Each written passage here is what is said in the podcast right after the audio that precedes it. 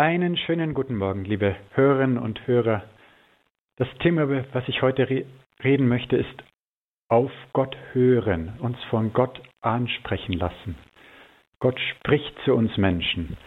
So sagt er im alten Bund, ich habe dich beim Namen gerufen, du gehörst mir, Jesaja 43. Und Jesus nennt sich ja den guten Hirten und sagt von diesem guten Hirten, er ruft die Schafe, die ihm gehören, einzeln beim Namen. Also Gott nimmt Kontakt zu uns auf. Er ruft uns einzeln beim Namen, will zu uns sprechen. Das ist ja das Wesen von Offenbarungsreligion. Gott ruft den Menschen, Gott spricht zum Menschen.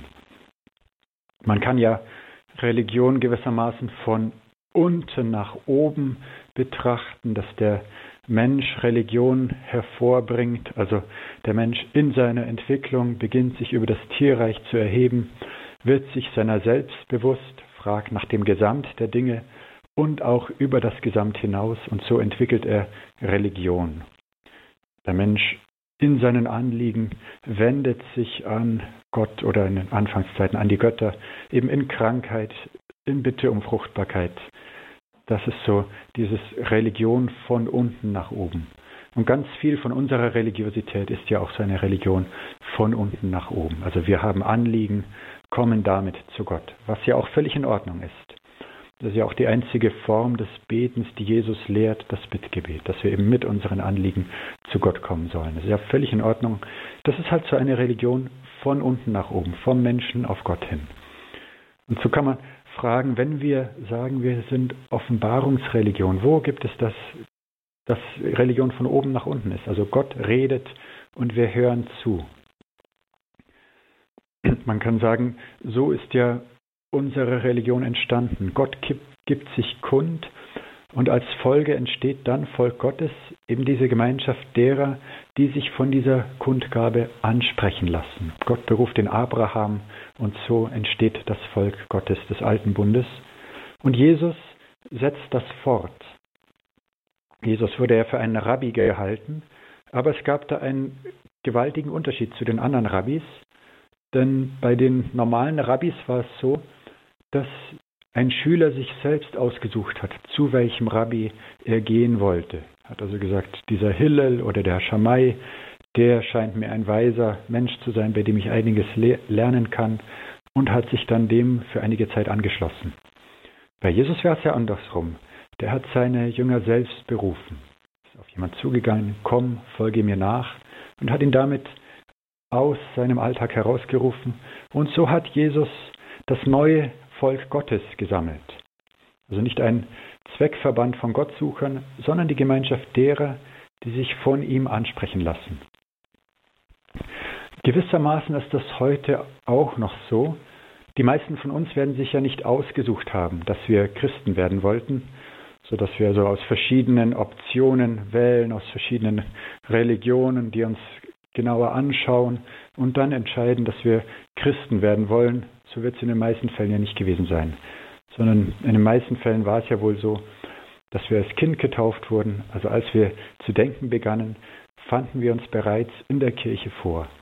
Und das finde ich ist auch gut und richtig so, denn dadurch kommt eben das zum Ausdruck, dass Religion nicht in erster Linie etwas ist, was wir selber hervorrufen und selber das aussuchen, sondern eben vor allem, dass wir von Gott angesprochen, von ihm eben hineingenommen sind in sein Volk. So wie es auch Jesus sagt im Johannesevangelium, nicht ihr habt mich erwählt, sondern ich habe euch erwählt. Und so spricht Gott zu uns und wir können eben auf ihn hören.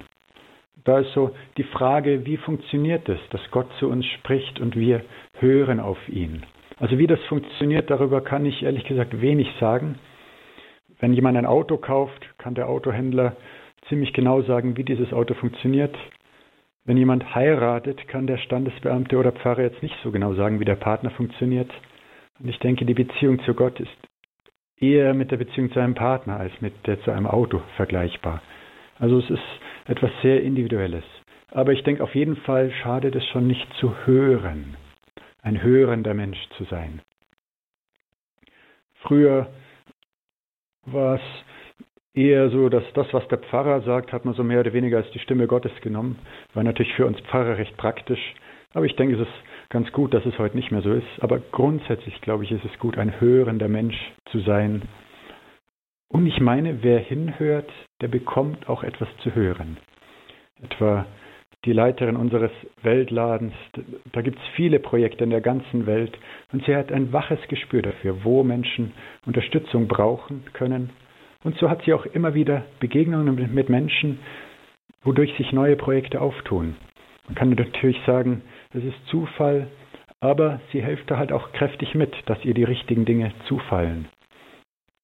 Oder eine andere Frau fällt mir ein, die kümmert sich viel um Kranke und Einsame in unserer Pfarrei und die scheint auch immer irgendwie mitzubekommen, wo da gerade jemand Hilfe braucht. Also wer hinhört, der bekommt auch etwas zu hören. So wie es dann eben Jesus sagt, wer Ohren hat zu hören, der höre. Und so können wir auch wir Gott die Frage stellen, wozu kannst du mich brauchen? Und dann auch darauf gefasst sein, dass er Antwort gibt. Die heilige Edith Stein ist mal gefragt worden, wie sie denn ihr enormes Arbeitspensum bewältigen kann. Und dazu hat sie gesagt, es kommt nur darauf an, dass man zunächst einmal in der Tat einen stillen Winkel hat, in dem man mit Gott verkehren kann, als ob es sonst überhaupt nichts gäbe, und das täglich.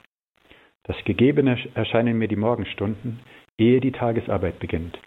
Ferner dass man seine besondere Mission dort bekommt, am besten auch für jeden Tag und nicht selbst wählt, schließlich, dass man sich ganz und gar als Werkzeug betrachtet und speziell die Kräfte, mit denen man besonders arbeiten muss, als etwas, was nicht wir brauchen, sondern Gott in uns.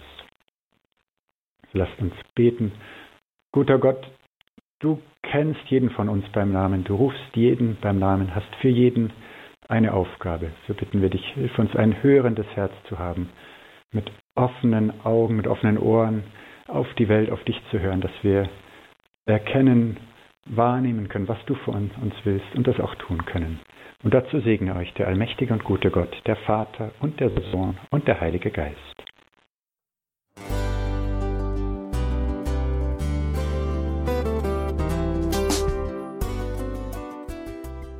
Liebe Zuhörerinnen und Zuhörer, vielen Dank, dass Sie unser CD- und Podcast-Angebot in Anspruch nehmen.